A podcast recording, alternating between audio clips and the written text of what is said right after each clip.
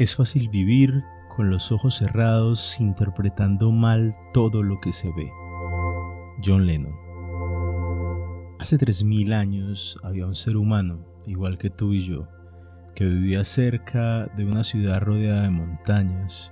Este ser humano estudiaba para convertirse en chamán, para aprender el conocimiento de sus ancestros, pero no estaba totalmente de acuerdo con todo lo que aprendía.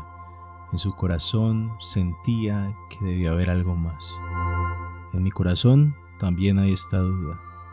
¿Y en el tuyo? Hola, soy J y hoy hablaremos de acuerdos. Un acuerdo es la manifestación de una convergencia de voluntades. Es la decisión tomada, es la conformidad o la armonía entre personas o la aceptación de una situación o una opinión es aceptar que algo es común, aplicable y en muchos casos ley. Nacemos con la capacidad de soñar, pero son quienes nos educan los que definen el sueño que debemos vivir, el sueño que debemos hacer realidad. No se trata de culpar a quienes nos educan, porque ellos pasaron por un proceso similar de adiestramiento. Así como nosotros aprendimos por imitación, esto gracias a que la mente acepta todo aquello que le llama la atención y aquellos que nos educaron de alguna manera aprendieron de la misma manera. Aprendieron a través de la fijación de todo aquello que ya estaba establecido como necesario. Aprendemos solo aquello que ya es parte del adiestramiento de años y años de repetición. Tal vez cambie el contexto, pero a la larga la motivación siempre será la misma, obtener aquello que está dictado como necesario. La abundancia vista como la consecución de cosas que en su mayoría son materiales y no la abundancia de la vida para ser felices. Así vivimos generación tras generación acordando con otros lo mismo que es necesario y real porque nos enseñaron a que así lo era, porque era común, porque es lo aplicable, porque es ley. De eso se tratará este cuarto de hora, de los acuerdos. ¿Y cómo podríamos darle la vuelta de tuerca a nuestro diario vivir si tomáramos conciencia que existen acuerdos que deberíamos eliminar por voluntad propia?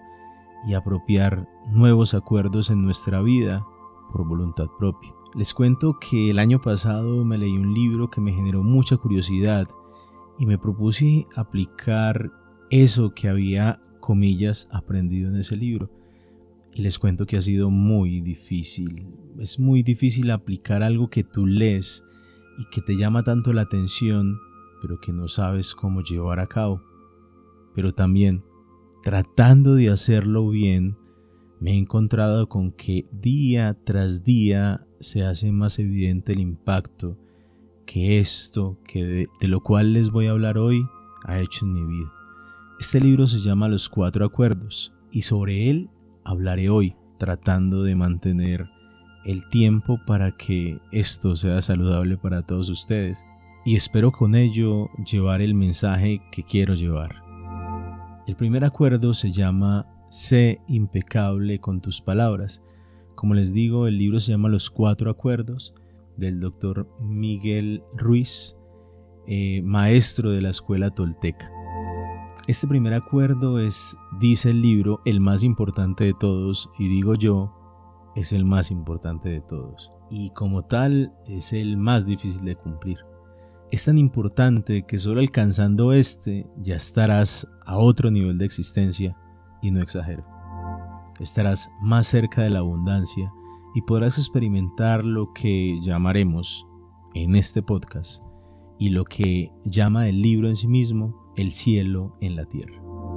Y el cielo en la tierra es la vida plena, sin cargos de conciencia, sin ataduras sociales, dado que lo que en el libro se llama el infierno en la tierra es la vida común y corriente en la cual vivimos, a la cual hemos llevado y hemos llegado a través de acuerdos históricamente hechos y que nos representan, pero también nos reprimen.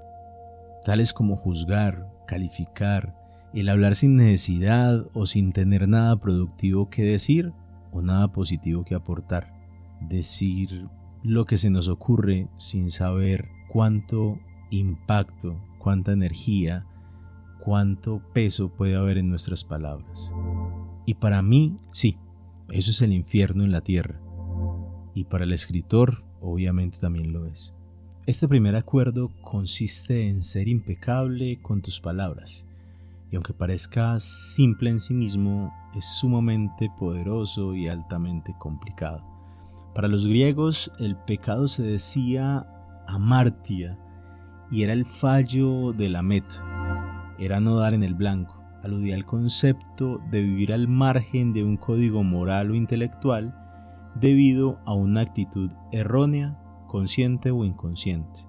En tal caso, la amartia o pecado suele ser una desmesura de algo que realizado armoniosamente es correcto.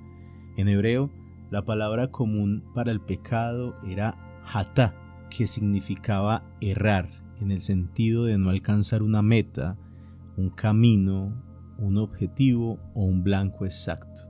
En el concepto religioso, que es al cual asociamos siempre el pecado y que aún es vigente, es un delito moral que alude a una transgresión voluntaria de las normas o preceptos religiosos.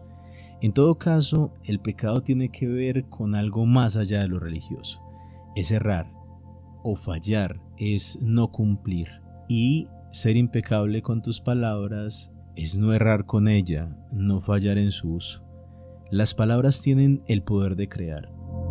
Todo en la existencia se crea a partir de un pensamiento y se hace real a través de las palabras. Oye bien, todo, no hay nada que exista y no pasara por dicho proceso. En el principio existía el verbo y en el verbo estaba Dios y el verbo era Dios. Mediante las palabras expresas tu verdadero poder creativo y te revelas tal y como eres. Si tus palabras no te representan, vives la vida que no te corresponde. Pero si tus palabras te preceden y son lo que eres internamente, devuelven a tu vida solo cosas que sean de igual valor a aquellas palabras. Las palabras podríamos definirlas como el instrumento precipitador de magia en tu vida. Crean y destruyen con el mismo poder por lo que su objetivo dependerá de la intención con que las utilices. Hace años en Alemania, un hombre llevó a la guerra a todo un país y prácticamente dañó al mundo entero en lo más profundo por sus palabras. Hace años, otro hombre llevó la paz a Sudáfrica con sus palabras. Las palabras de ambos se basaban en creencias y acuerdos generados, unos por el miedo, otras por el amor. Serán recordadas por siglos, no solo por sus palabras, sino por las acciones que desprendieron de estas. Ahora yo quiero hacerte una pregunta. ¿Qué clase de palabras usas tú? La mente humana es un campo fértil, en el cual crece, como en todo campo, solo lo que siembres en él. No puedes esperar sembrar vegetales y obtener frutas. No puedes esperar sembrar miedo y obtener amor. No puedes esperar sembrar duda y obtener respuestas. Si nuestras semillas son las palabras y las usamos a diario, la dificultad es ser impecable con ellas. Por automatismo ya tenemos un diccionario, un léxico que usamos indiscriminadamente a diario. Piensa hoy cuáles de esas palabras que son naturales para ti son antinaturales para lo que la vida espera de ti y están impidiendo que recibas aquello que necesitas o que le pides a la vida. No se trata solo de pensar cosas buenas, pero si tu forma de vivir y de expresarte no se corresponde con tus pensamientos o con tus sueños, nada de lo que quieres de lo que necesitas se dará. Recuerda, todo está conectado. La intención de lo que dices tiene tanto valor como aquello que dices. La opinión, la crítica, la mentira, son aspectos que se forman en el campo fértil que hemos llamado mente y que cosechas con lo que decimos. No podemos esperar que en un campo mal sembrado puedan generarse cosechas saludables y abundantes. Para poder obtener abundancia debemos tener un campo despejado y bien cuidado, cuidar tus pensamientos y estoy seguro que recogerás fortuna en todo lo que dices y proyectas al exterior. Lo igual atrae lo igual y esta es una ley que no tiene atajos. Las palabras en términos generales captan nuestra atención y definen nuestro entorno. Aquellas que decidas incorporar en tu vida definirán sin lugar a duda lo que eres y lo que serás. Las palabras son acuerdos con lo que somos y con lo que vivimos. Repito, la mente es un campo fértil, la palabra es la semilla, el espíritu es la perseverancia con que la cultivas y las emociones el fruto que recoges y aquel que compartimos con el mundo. Y esto a su vez retroalimenta la mente o el campo fértil. He allí porque no entendemos ni manejamos nuestros sentimientos, porque hacen parte de una cadena de vida que tiene como insumo principal la palabra. Siendo la palabra el mecanismo con que indicamos al mundo quiénes somos, todo lo que procede de ellas define el cómo viviremos en él. Ser impecable o sin pecado no es un tema religioso moral, es un tema de sentido común. Ser impecable con tus palabras es no usarlas contra ti mismo ni contra otros. Si envío a otro el veneno emocional que tengo dentro, todo ese veneno emocional se devuelve hacia mí y llega y nutre la vida misma con la intención y la energía con que lo dirigí. Y tal vez esto no resulta inmediato, pero estoy seguro que llega. Y si lo que envías al mundo no es positivo, lo que llega a tu mundo no lo es, y como tal, tu campo fértil realmente no dará buenos frutos. Ser impecable con tus palabras es usar tu energía de forma adecuada en dirección a la verdad y calificada con amor y compasión. Si haces este primer acuerdo, lo que recibirás será solo verdad y compasión. Pero si usamos la palabra para dejar aflorar nuestros sentimientos bajos, la inseguridad, la envidia, el rencor, la crítica, nos estaremos alejando de nuestro sueño de abundancia y felicidad. Digo nuestro porque ¿quién no quiere vivir en abundancia y felicidad? Es por ello que para poder recorrer el camino del éxito y la paz interior debemos reconocer el poder de la palabra, porque no reconocerlo no te exonera de los resultados. Las palabras están allí para cuidarlas. Rehacer el acuerdo con tu yo habitual y empezar a transmitir mensajes de aceptación, perdón, admiración y confianza te van a dar el éxito. Ese éxito que es el camino, no es el resultado. El camino es vivir en abundancia y felicidad siempre y cuando seas impecable con lo que piensas y con lo que dices. Seguro a esta altura muchos de ustedes estarán pensando, bueno, ¿y cómo hacerlo? Y ya se los dije al principio, empecé y no ha sido fácil, pero la respuesta es más sencilla de lo que parece. Y para hacerlo hay que empezar. Deja de levantarte día a día de forma automática. Deja de hacer tus labores matutinas de forma repetitiva. Deja de pensar que lo que eres es lo que hay. Deja de hablar de las cosas que no comprendes, de la forma que siempre hablas de ellas. Deja de criticar, deja de envidiar, deja de odiar, deja de ser inseguro, deja de no creer en ti. Evalúate a partir de hoy y escribe. Escribe todo aquello que parece en tu vida común y que te ha llevado a ese camino automático.